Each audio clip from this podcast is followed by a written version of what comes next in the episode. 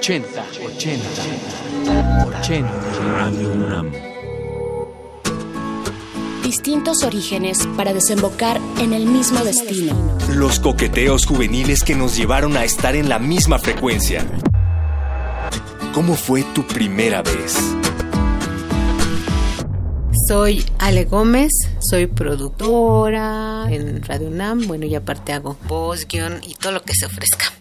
Hace muchos años yo tenía como unos 5 o 6 años. Recuerdo mucho que las reuniones en mi casa eran muy frecuentes y a veces salíamos a lugares. Esa vez recuerdo que regresábamos de Garibaldi, de escuchar mariachis toda la familia nos quedamos en la casa de mi tía y prendieron el radio. Y estaba un programa, la verdad no me acuerdo su nombre, pero un programa sobre espantos, sobre historias de misterio, de terror. Una de las frases que decía el locutor era chúpale pichón. Pero con esa empezaba a narrar la historia y eran historias de estas pues que me contaba también mi papá sobre su pueblo, todas las cosas misteriosas que pasaban, sobre encuentros con fantasmas y se me quedó muy grabada.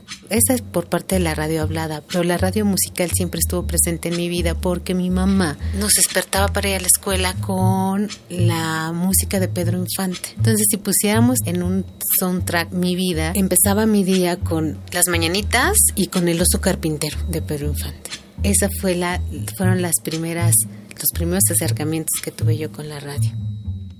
Yo entré a Radio UNAM en 2013 y en 2001, entre 2001 y 2002, yo había salido de trabajar en un telemarketing y había salido de ahí, pero un amigo de ahí me había comentado sobre una persona que vendía discos, discos de cualquier tipo, principalmente de trova, y que estaba ubicado en una de las esquinas del centro, enfrente de la Alameda. Y yo un día fui estaba chachareando ahí, de repente se me acercó alguien con una voz así muy estruendosa y me dijo, este disco es muy bueno.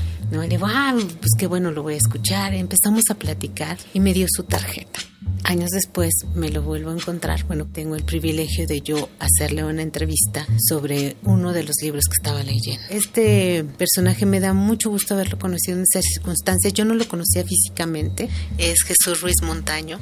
Y ahora que nos lo encontramos y que empezamos a trabajar juntos y que estamos pues compartiendo o haciendo la radio hacia como el mismo rumbo, me da mucho gusto y lo recuerdo con mucho cariño en, en ese momento o esa situación porque es creo, de las pocas personas generosas que comparte ese tipo de cosas, ¿no? Que llegue y tan generosamente te empieza a contar sobre la música. Reitero, yo en ese momento no sabía quién era hasta que me dio su tarjeta, que sea Jesús Ruiz Montaño. Dije, no, está padre, ¿no?